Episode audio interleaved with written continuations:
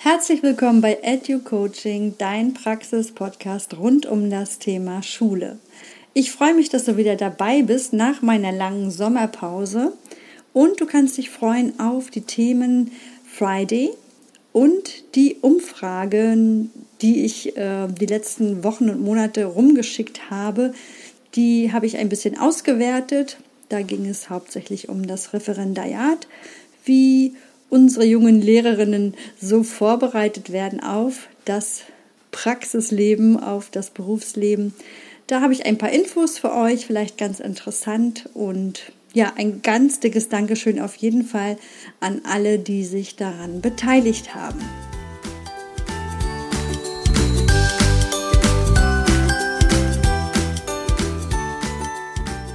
Herzlich willkommen bei Edu Coaching, dein Praxis-Podcast rund um das Thema Schule. Hier erwarten dich Inspiration, Innovation und ganz viel Austausch. Und wenn du Referendarin oder Studentin oder frisch gebackene Lehrerin bist, dann bist du bei mir genau richtig. Ich möchte mit dir zusammen Schule neu gestalten. Lenken statt führen, coachen statt lehren, und eine Lernbegleiterin zu sein, das ist mein großes Ziel. Dafür braucht es neue Unterrichtskonzepte und die findest du hier bei mir bei Edu Coaching. Mein Name ist Silva Müller und ich möchte mit dir gemeinsam Schule neu gestalten. Schön, dass du dabei bist in der Edu Coaching Family.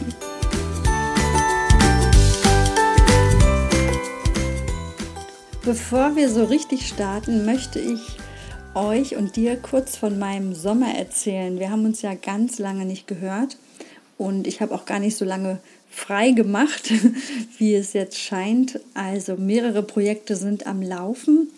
Ähm, wie gesagt, die Umfrage, die hat viel Zeit in Anspruch genommen und ich habe das auch wirklich gerne gemacht, weil da ganz interessante Informationen für mich rauskamen denn ich bin dabei, ein Coaching aufzubauen, wo ich junge Lehrerinnen unterstützen möchte, gut ins Berufsleben zu starten. Ja, dann ist unser Buch fertig geworden. Fenja, die Küstenfüchsin. Mit meinem Mann zusammen, der Fotograf ist, haben wir ein Kinderbuch gestaltet. Und ja, unser Baby ist geboren und diesen Sommer dann auch fertig geworden. Und gerne kannst du das bestellen. Das kannst du in den Shownotes nachlesen. Und der nächste Höhepunkt war, lass mich überlegen, genau, dass ich nämlich meinen Workshop fertiggestellt habe, der Impuls. Der geht auch bald online. Wenn du auf Instagram bist, wirst du das rechtzeitig bemerken. Und ja, das war so mein Sommer. Natürlich habe ich mich auch erholt. Aber deshalb ist der Podcast so weit nach hinten gerutscht. Ich nehme mir auf jeden Fall vor, wieder monatlich für euch da zu sein. Ganz frei nach dem Parkinson'schen Gesetz lege ich jetzt einen Termin fest und zwar den 30. September. Da kommt die nächste Episode. Was genau, das werde ich euch noch ähm, mitteilen jeden Fall dieser Termin steht. Und wenn dir das Parkinson'sche Gesetz nicht bekannt ist, das besagt nämlich, dass je weiter du einen Termin rausschiebst, desto mehr Zeit brauchst du auch für das, was du dir vornimmst.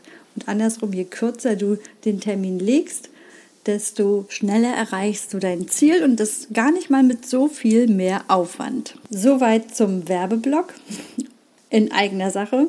Und jetzt starten wir mit der Umfrage.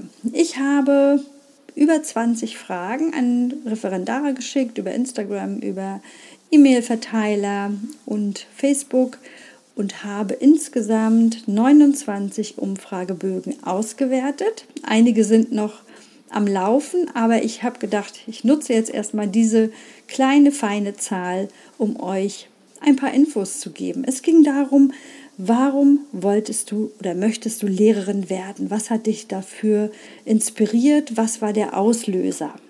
Bei den meisten ist es eine bewusste Entscheidung, die sich im Laufe der Schulzeit, am häufigsten am Ende der Schulzeit entwickelt hat, durch Vorbilder, durch äh, Praktikas, die gemacht wurden.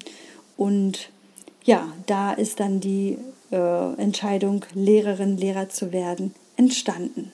Die Fachrichtungen wurden meist im Studium nochmal geändert.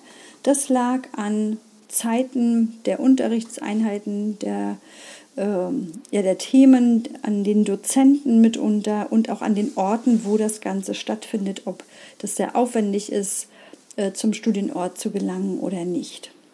Die Eigenschaften, die die jungen Kolleginnen mit dem Beruf der Lehrerin des Lehrers verbinden, ähm, ja, die beziehen sich auf die Selbstbestimmtheit, auf die Flexibilität, Kreativität. Es ist ein sicheres und gutes Gehalt in Aussicht. Ähm, man ist unabhängig. Es ist ein sehr abwechslungsreicher Beruf und ähm, ja, es ist veränderbar. Man ist nicht so festgefahren. Das wurde beschrieben von den meisten. Die Sarah zum Beispiel hat äh, mir das genau beschrieben, dass sie einen richtigen Veränderungsprozess durchgemacht hat äh, während des Studiums, dass sie die Sicht auf die Dinge äh, für sich verändert hat und eine größere Weitsicht bekommen hat. So beschrieb sie das. Caroline beschreibt, dass sie ein inklusiveres Denken entwickelte, dass der Blick auf die Verschiedenartigkeit der Kinder gereift ist und ja, sie somit noch andere äh, Einsatzmöglichkeiten für sich sogar sieht. Wie gut bist du nach dem Studium fachlich vorbereitet auf das Berufsleben? 20 junge Kolleginnen meinten mäßig, sieben sagten, sie sind sehr gut vorbereitet und zwei meinten, sie sind noch unzureichend vorbereitet. Unsicherheiten gibt es in der Diagnostik, in der Umsetzung von Inklusion, in der Kompetenz vor der Klasse und in der Grundschule auch in der Schriftsprache. Wie schreibe ich richtig? Wie schreibe ich gut, leserlich und natürlich vorbildlich für die Kinder? Wie gut bist du mental auf dein Berufsleben vorbereitet worden während des Studiums? Da sagten 18 mäßig, teils, teils. Fünf sind sehr gut, fühlen sich sehr gut vorbereitet und sechs Kolleginnen sagten, sie sind nicht gut vorbereitet. Themen vor allem waren das Konfliktmanagement, die Lehrergesundheit, Selbstregulation. Da sehen manche ähm, Studentinnen keine guten Wege für sich. Dann der Umgang mit Unterrichtsstörungen, der professionelle Umgang und der Umgang mit schwierigen Eltern wurde thematisiert. Vielleicht findest du dich schon wieder in ein oder anderen Themen und an dieser Stelle möchte ich noch weiterhin aufrufen, wenn du Lust hast, an dieser Umfrage weiterhin teilzunehmen. Ich lasse sie noch eine ganze Weile laufen, sodass wir immer mehr Informationen bekommen vom aktuellen Stand des Studiums der Referendarinnen und Referendare und damit hoffentlich Veränderung bewirken. Welche positiven Erlebnisse hast du aus dem Studium für dich mitgenommen? Da ist zum Beispiel die Lea, die sagt, dass das Online-Lernen ihr sehr viel geholfen hat und das Homeschooling, da sie dadurch äh, viel flexibler ist, auch in der Gestaltung des Unterrichtes und das dadurch auch mehr in den Präsenzunterricht mit einfließen lässt. Das fand ich sehr spannend. Positiv wurden auch oft die Eltern und Schülerfeedbacks beschrieben, die Praxisseminare, die dann sehr dicht an der Realität dran sind und wo man dann auch konkret äh, Fragen stellen kann. Die Menschenkenntnis wurde erweitert für viele und eine wachsende Toleranz. Toleranz in Bezug auf die Verschiedenheit der Kinder ähm, und auch untereinander. Ähm, Im Kollegium wurde das so erwähnt. Ja, und wo Licht ist, ist auch Schatten. Welche besonders negativen Erlebnisse aus dem Studium hängen dir noch nach, beschäftigen dich? Da wurde genannt, dass die Betreuung der Bachelor- und Masterarbeiten ähm, oft schwierig waren, weil sie sich ungerecht behandelt oder unzureichend äh, unterstützt fühlten. Überlastete Mentoren und Studienleiter sowie ungerechte Bewertungen die meisten jungen Kolleginnen erwähnten, dass viel zu viel Theorie und unnötige Theorie vermittelt wurde, die man in der Praxis nicht wirklich braucht, dafür aber praxisrelevante Themen gar nicht äh, genannt oder behandelt werden, wie zum Beispiel Unterrichtsstörungen oder Elternarbeit. das kommt viel zu kurz im Studium. An dieser Stelle sollte eigentlich mein Überraschungsgast, meine Überraschungsgästin erscheinen, aber die Technik hat uns einen Streich gespielt und ihr könnt neugierig sein. Ich werde das Interview in der nächsten Zeit einspielen, vielleicht nochmal als Podcast oder auf Instagram. Lasst euch überraschen. Und deshalb geht es weiter mit dem Thema Unterstützer. Wer unterstützt dich bei deinem Studium oder hat dich unterstützt. Und da stand bei den meisten die Familie ganz oben, dann Kommilitoninnen und Freunde und selten aber auch Dozenten. Für mich wurde hier wieder deutlich, wie wichtig Familie und Freunde sind, gerade auch unter Corona-Bedingungen. Das Studium zu absolvieren war für viele eine große Herausforderung. Und da steht natürlich Familie und Freundschaft ganz, ganz weit oben. Die stressigste Phase hier in Mecklenburg-Vorpommern ist die Referendariatsphase. Da muss viel geschrieben werden, mittlerweile sieben Langentwürfe, viele Hospitationen, eigenverantwortlicher Unterricht und äh, das belastet die Referendarinnen sehr stark. In anderen Bundesländern wird die Bachelorarbeit geschrieben und dann die Masterarbeit, die dann auch ähm, ja, stressige Phasen mit sich bringt.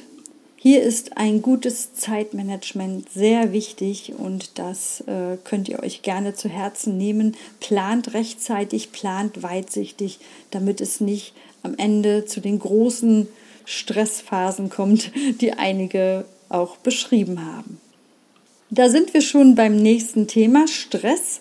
Wie gleichst du deinen Stress aus? Wie fängst du ihn auf? Was tust du dafür dagegen? Die meisten der Befragten haben Hobbys und nutzen dieses auch. Die Haustiere äh, pflegen die Seele und bringen die jungen Kolleginnen wieder in ihr Gleichgewicht. Vereinzelt wurde auch ein Coaching in Anspruch genommen oder Beratung, Gespräche unter Gleichgesinnten, unter Kommilitonen. Das wurde auch genannt. Es wurde sehr oft beschrieben, dass der Sog des Schulalltages oft für die Selbstfürsorge und Lehrergesundheit keinen Raum lässt. Das hat mich erschreckt. Ich habe mich wiedererkannt. Und ähm, ja, gerade wenn schon junge Kollegen das beschreiben, sollten wir reagieren, müssen wir reagieren, denn ihr seid unsere Zukunft, die Zukunft der Schule und sollt und müsst gesund sein und glücklich, damit ihr einen guten Job machen könnt. Dass nicht erst eine Krankheit dein Stoppsignal ist, sondern dass du auch vorher schon deine Work-Life-Balance gesund und stabil gestalten kannst. Das ist ganz, ganz wichtig. Und da helfe ich natürlich auch gerne mit meiner Plattform und mit meinem Coaching. Ja, das denke ich reicht zu unserer Umfrage. Das Wichtigste habe ich für dich einmal so herausgearbeitet. Vielleicht war das ein oder andere Interessante dabei und du hast dich sogar wiedergefunden. Gib mir gerne Feedback. Ich freue mich über jede Nachricht und über jeden Kontakt, denn so können wir Schule gemeinsam neu gestalten und wir helfen uns untereinander und gegenseitig beim Übergang in das Berufsleben als glückliche, erfüllte Lehrerin. Wir gehen auch gleich über zu unserem zweiten Thema heute, dem Friday. Und deshalb geht es jetzt ab in die Schule.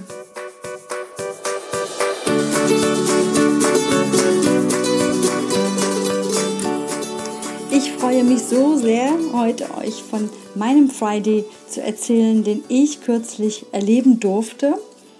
Denn ähm, ich bin auch bestimmt schon seit zwei, zweieinhalb Jahren an dem Thema Friday dran. Aber die Umsetzung war nicht so leicht, wie ich mir das gewünscht habe. Und an unserer Schule wird immer Anfang des Schuljahres eine Projektwoche durchgeführt. Und in diesem Jahr war es wirklich in meiner Klasse der Friday, der eine ganze Woche lang praktiziert werden durfte und konnte.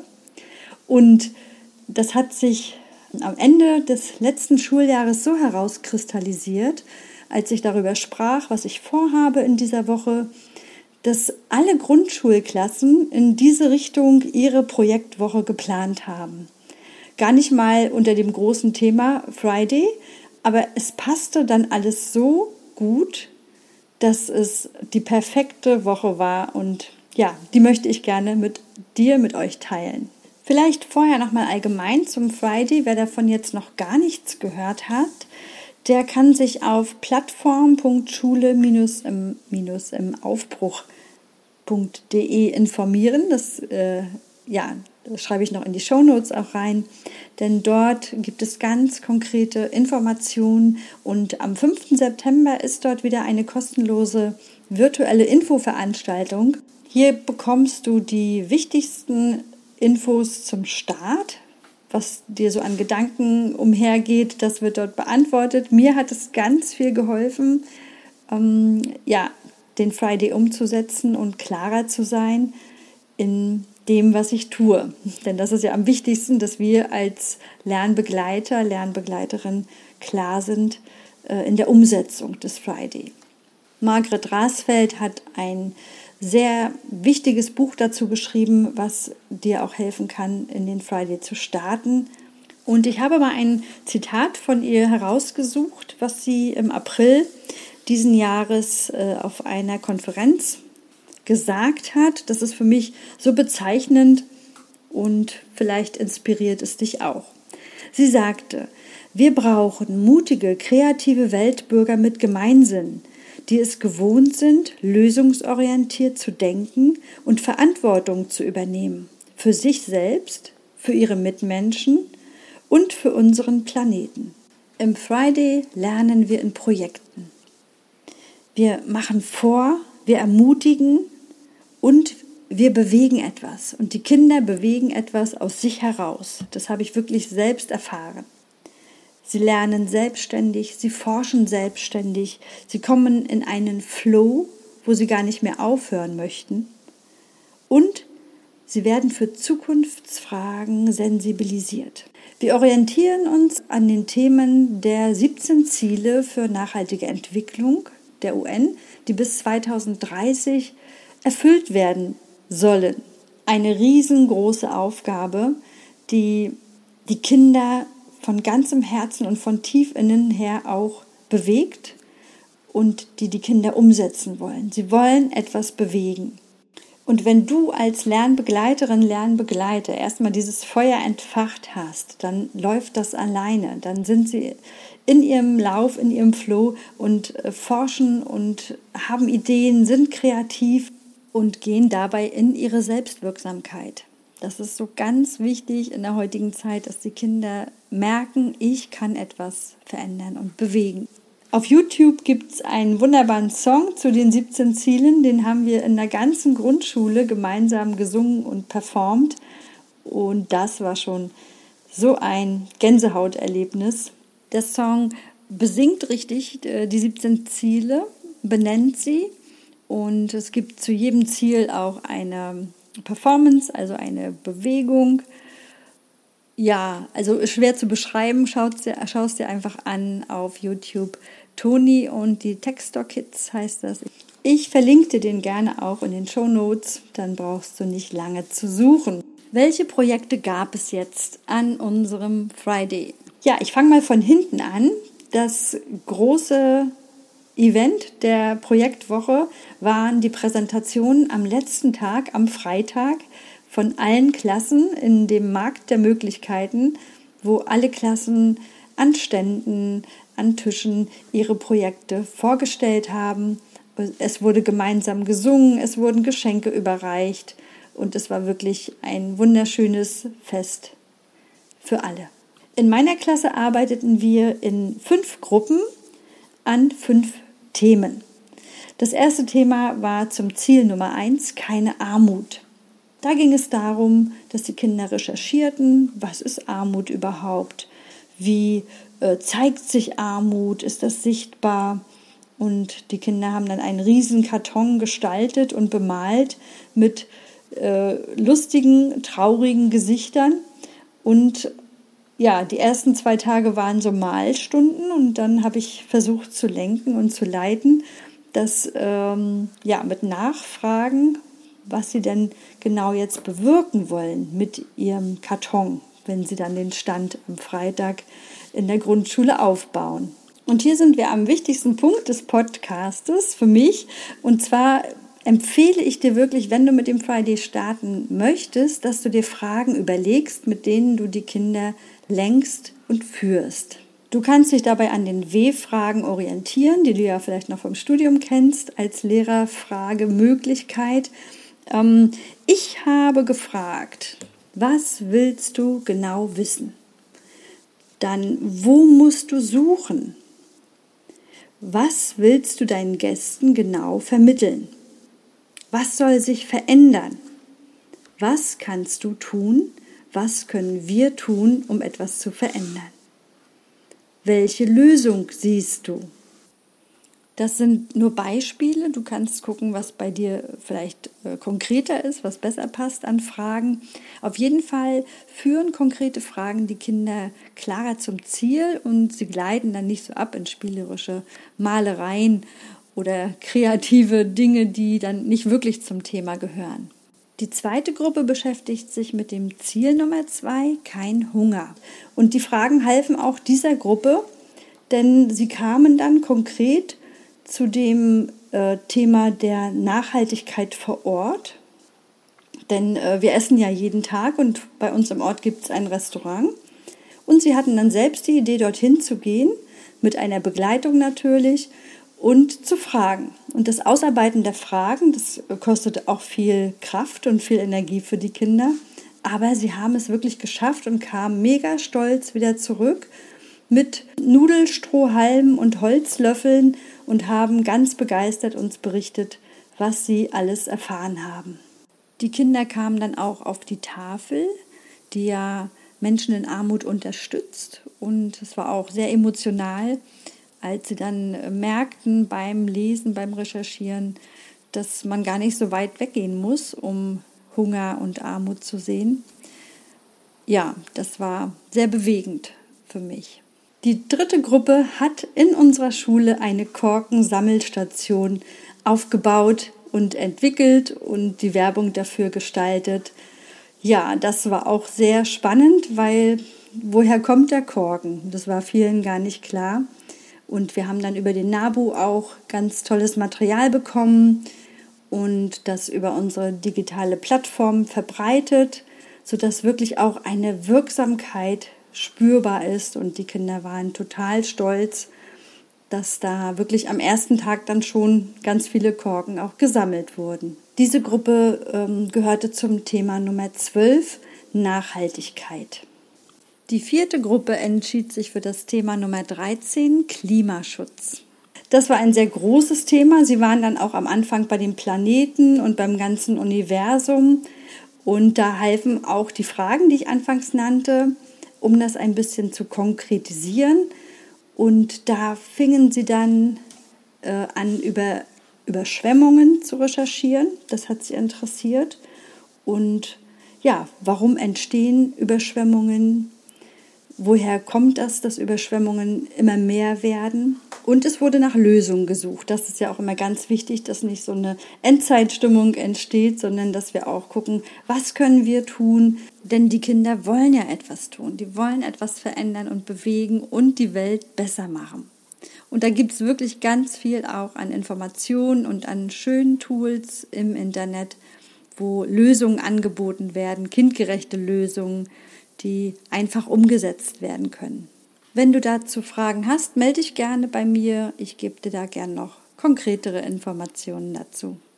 Eine Gruppe entschied sich für das Ziel Nummer 14, Leben unter Wasser. Und diese Gruppe ist mir noch so besonders in Erinnerung, weil die haben wirklich von den fünf Tagen Projekt, äh, ich glaube drei Tage, nur Fische gebastelt und wollten die verkaufen für einen guten Zweck. Und das war aber noch gar nicht konkret. Also es war alles noch so vage. Aber sie waren alle total fleißig am Basteln und es sind wirklich so schöne Fische entstanden. Ähm, ja, und am dritten Tag haben wir dann gesagt, ja, was machen wir denn mit den ganzen Fischen? Was, warum wollen wir da denn Spenden sammeln? Und sie kamen dann alleine auch drauf übers Internet, dass ja die Dorsche in der Ostsee äh, sterben, dass ein großes Dorschsterben gerade am Laufen ist und warum. Ne, was, was passiert da? Und dann war die Zahl 6 ganz wichtig, weil 6 Grad brauchen die Dorsche, um zu existieren. Und wenn es wärmer wird, dann sterben sie. Das war sehr beeindruckend für uns alle. Und die Kinder sind vor allem alleine drauf gekommen. Die haben das wirklich ganz alleine herausgefunden. Ich wusste das vorher auch nicht. Und das sind tolle Momente. Und die letzte Gruppe hatte das Ziel Nummer 15, Leben an Land. Diese Kinder wussten sehr schnell, womit sie sich beschäftigen, denn wir waren im Sommer im Bärenpark an der Müritz und haben ja eine schöne Führung dort bekommen und uns wurde bewusst, wie stark Bären gefährdet sind und wie sie leiden, wenn sie zum Beispiel im Zirkus sind oder auch als Tanzbären gehalten werden. Und die Organisation Vier Pfoten, die setzt sich ganz stark für den Schutz der Bären ein. Und da, ja, da wussten die Kinder ganz genau schon, was sie tun, um andere Kinder aufzuklären darüber. Und auch hier ist ein ganz tolles Projekt entstanden aus den Kindern heraus. Ihr merkt schon, ich kann das alles gar nicht so in Worte wiedergeben, was in dieser Woche passiert ist. Aber ich hoffe, der Funken springt ein bisschen auf dich über und du traust dich auch ein bisschen Friday in deinen Unterricht mit einzubauen. Es gibt so ganz wichtige Punkte im Friday, zum Beispiel wird nicht bewertet. Ich finde das sehr wichtig, dass die Kinder da nicht wegen der Noten etwas tun, sondern dass sie es tun, weil sie es tun, weil es wichtig ist, weil sie eine Sinnhaftigkeit erkennen. Dann war für mich neu, dass ich ein gewisses Chaos aushalten muss, damit der Friday funktioniert. Denn die Findungsphase, die ist schon sehr ungewöhnlich und scheint nach außen hin chaotisch, was mir einige Kollegen auch gespiegelt haben. Ähm, ich habe es ausgehalten und am Tag drei war es super. Die Kinder arbeiteten super in der Gruppe. Es war relativ leise. Sie waren auf ein Ziel ausgerichtet und darauf kommt es an. Ja, also sei mutig und halte das anfängliche Chaos aus. Denn wie es so schön heißt, nur das Genie beherrscht das Chaos. ja, in diesem Sinne denke ich, dass es heute reicht an Input. Lass alles ein bisschen sacken, verarbeite alles in Ruhe. Wenn du Fragen hast, kontaktiere mich gerne über Instagram oder über meine Website oder über die E-Mail at web.de. Und ja, ich denke, wir kommen voran. also ich bin guter Dinge. Vor einem Jahr hätte ich mir nie träumen lassen, dass wir wirklich mit der ganzen Grundschule ähm, ja so eine tolle Woche gestalten. Und von daher frag dich nicht, äh, wie es geht, sondern sage dir, das wird gehen. Und das Wie kommt manchmal von ganz alleine. In diesem Sinne verabschiede ich mich von dir und danke dir ganz herzlich, dass du bis zum Schluss wieder dabei geblieben bist. Lass uns gemeinsam Schule neu gestalten, Schule verändern, sodass es für alle der schönste Ort der Welt wird. Wenn du Fragen hast, melde dich gerne, wie schon gesagt. Und wir hören uns wieder am 30. September mit einer neuen Podcast-Folge. Lass dich überraschen. Ich bin noch nicht ganz so weit mit meiner Planung vorangeschritten. Aber es werden wieder spannende Themen, das verspreche ich dir. Und bis dahin, eine gute Zeit für dich. Bleib gesund. Viel Spaß in der Schule. Bis ganz bald. Ciao.